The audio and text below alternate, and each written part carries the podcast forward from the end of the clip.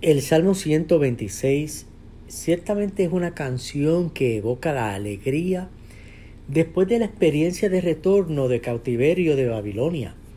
Dice el versículo 1, cuando el Señor hizo volver de la cautividad a Sion, fuimos como los que sueñan. Otra versión dice, seremos como los que sueñan.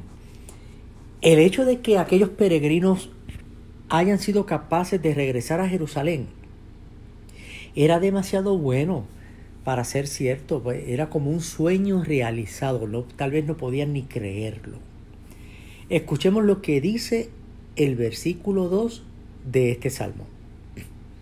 Entonces nuestra boca se llenó de risa y nuestra lengua de alabanza.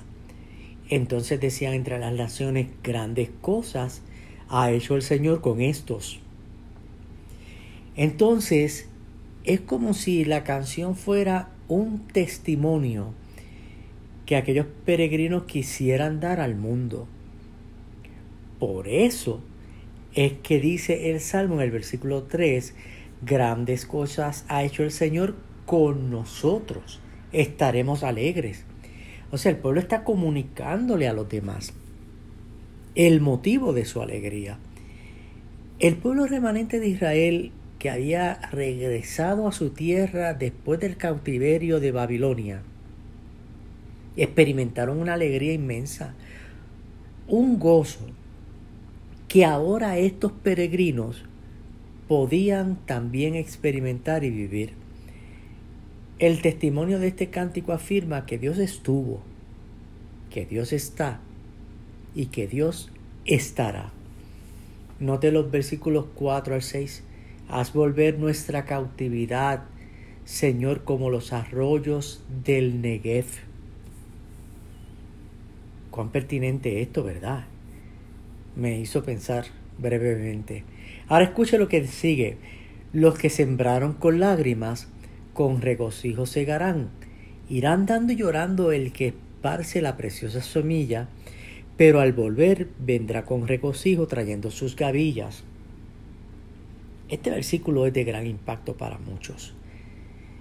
Hay un doctor, el doctor Gablin, que comentó lo siguiente acerca de este salmo y de este versículo. Escúchelo. Es hermoso el final de este salmo. En primer lugar debemos pensar que aquel que vino en humildad, nuestro Señor Jesucristo, y sembró sus preciosas semillas con lágrimas, solo su Padre pudo saber las muchas lágrimas que derramó en su presencia en sus oraciones privadas. Y es perfectamente apropiado aplicar este salmo también a nosotros.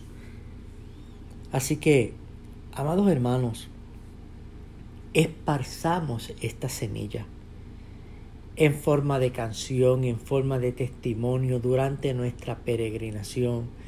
Pero lo cierto es que el mensaje de la grandeza del Señor por las cosas que ha hecho con nosotros es demasiado bueno también para ser cierto. Recuerde, Dios estuvo, está y estará. La paz de Dios. Shalom.